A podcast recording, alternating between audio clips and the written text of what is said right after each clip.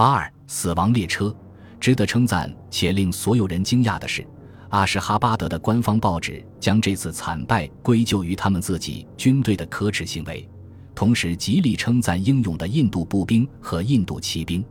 阿什哈巴德的官方公报还谴责了特兰斯卡斯皮亚军队，指责他们浪费了消灭布尔什维克的黄金机会。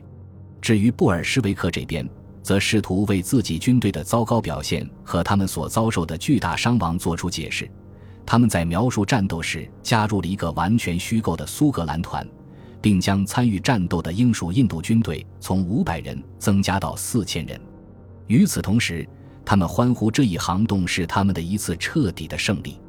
马勒森在听到英军的伤亡以及从杜沙克撤退的消息时，感到沮丧以及深深的失望。他立即向他在印度的上级施压，要求派遣更多的部队到当地。他认为，只要有三个骑兵团、三个炮兵连、一个步兵旅、几辆装甲车和几架飞机，他就能把整个中亚的布尔什维克消灭掉。在这之后不久，一条更令人振奋的情报传到了他的总部：在十月中旬的时候，布尔什维克竟然突然从杜沙克撤出，使其处于不设防的状态。同时，他们也从下一个通往梅尔夫的城镇结詹撤出了。此外，他们似乎不打算回来了，因为他们已经摧毁了他们身后的铁路线，以防有追击。他们的士气似乎比想象中的还要糟糕。他们不想再仅仅为了守住沙漠的偏僻一角而去面对凶猛的庞遮普士兵，也不再准备去对抗挥舞着马刀的印度骑兵。接下来，甚至还有更好的消息。马勒森接着收到消息，说布尔什维克从梅尔夫也撤退了，而且他们正在把军队撤走，穿过奥克苏斯河回到布哈拉。只是他们这么做的原因尚不清楚。不过可以想象的是，有关英国将向塔什干推进的精心传播的谣言，其效果超出了人们最大胆的预期。不管是出于什么原因，十一月一日，英国部队和特兰斯卡斯皮亚军队占领了梅尔夫的大绿洲。他们就这样不需再开一枪就达到了最初的目标，这样那里种植或储存的大量肉类、谷物和其他食品，马上就出现在了阿什哈巴德集市上，极大的缓解了人民的困境。当然还有他们的脾气，到处都是一片欢欣鼓舞。因此，丰纪科夫和他的反布尔什维克同党们得以继续掌权几个月。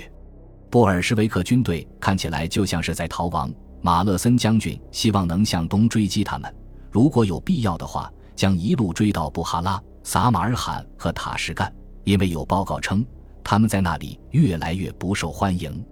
马勒森和他的军官们几乎不同情任何形式的革命者，而且他们对布尔什维克的厌恶感尤为强烈。布尔什维克不仅杀害了自己的皇室，还与敌人达成了背信弃义的协议。而且他们的革命思想还严重破坏了军纪，就像其在巴库和现在在杜沙克所表现的那样。事实上，马勒森最担心的一件事是布尔什维克的细菌会感染自己的印度军队。因此，当印度下达了一份高级命令，禁止他越过梅尔夫，并要求他不惜一切代价避免卷入反布尔什维克运动时，他感到非常失望。特兰斯卡斯皮亚军队试图单独追击，结果却发现自己被一路追回了梅尔夫。这时已经开始入冬了，双方的军队都撤退到各自的火车上，以躲避寒风和大雪。由于布尔什维克不愿与英属印度的军队正面交锋，而且马勒森也被禁止越过梅尔夫发起进攻，因此在特兰斯卡斯皮亚的战斗几乎停止了。然而，在其他地方，随着战争进入最后几个星期，重大的事件正在发生着。不过，当时还没有人能预见到战争会以多快的速度结束。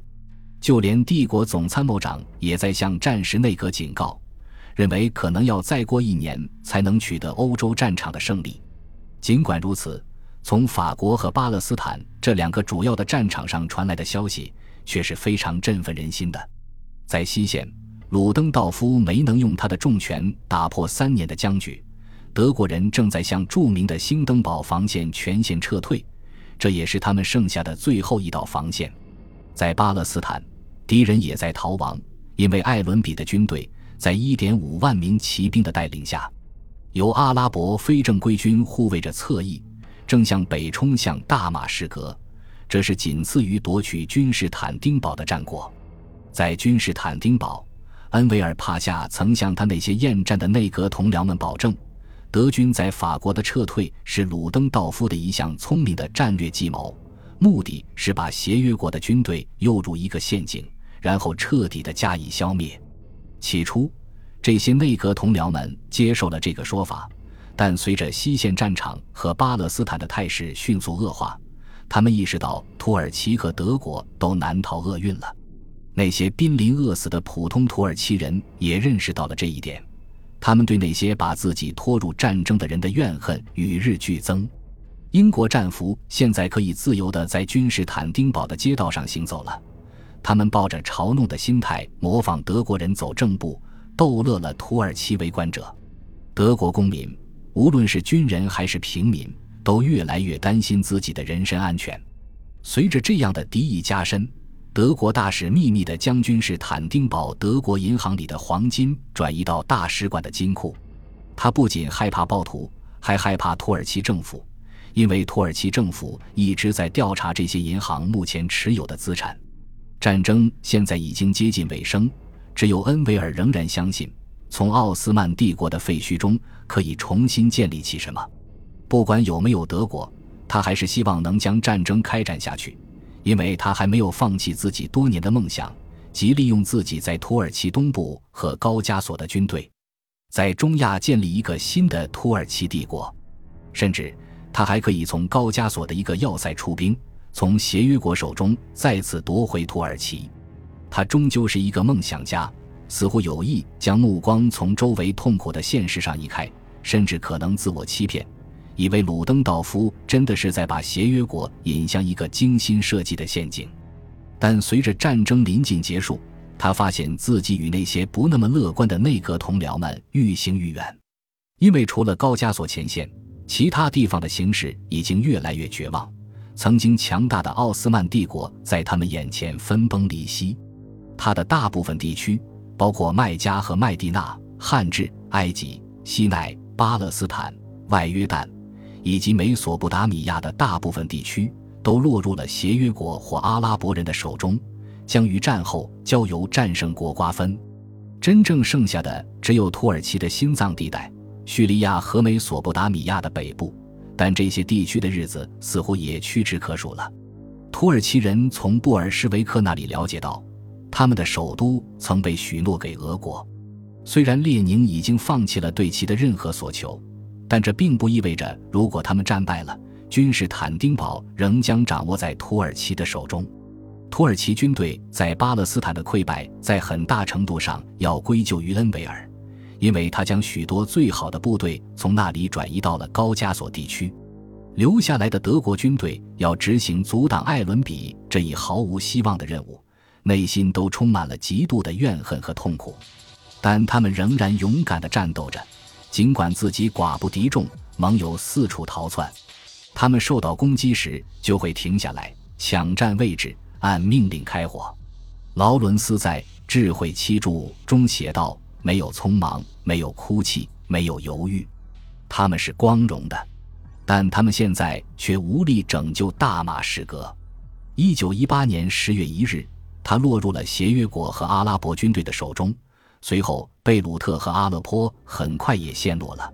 与此同时，土耳其人又遭受了另一项重大的打击：保加利亚向协约国投降了。这实际上切断了君士坦丁堡和柏林之间的所有陆路联系，并使奥匈帝国的东南部暴露在协约国的攻击之下。土耳其人认为，更糟糕的是。这使得君士坦丁堡更容易受到驻军在萨罗尼卡的五十万英法联军的攻击。十月五日，协约国收到了第一个明确的信号：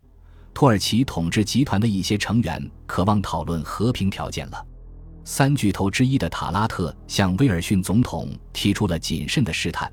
希望他广为宣扬的主张放弃所有秘密协议的十四点计划。或许能让奥斯曼帝国避免被分裂和被瓜分的命运。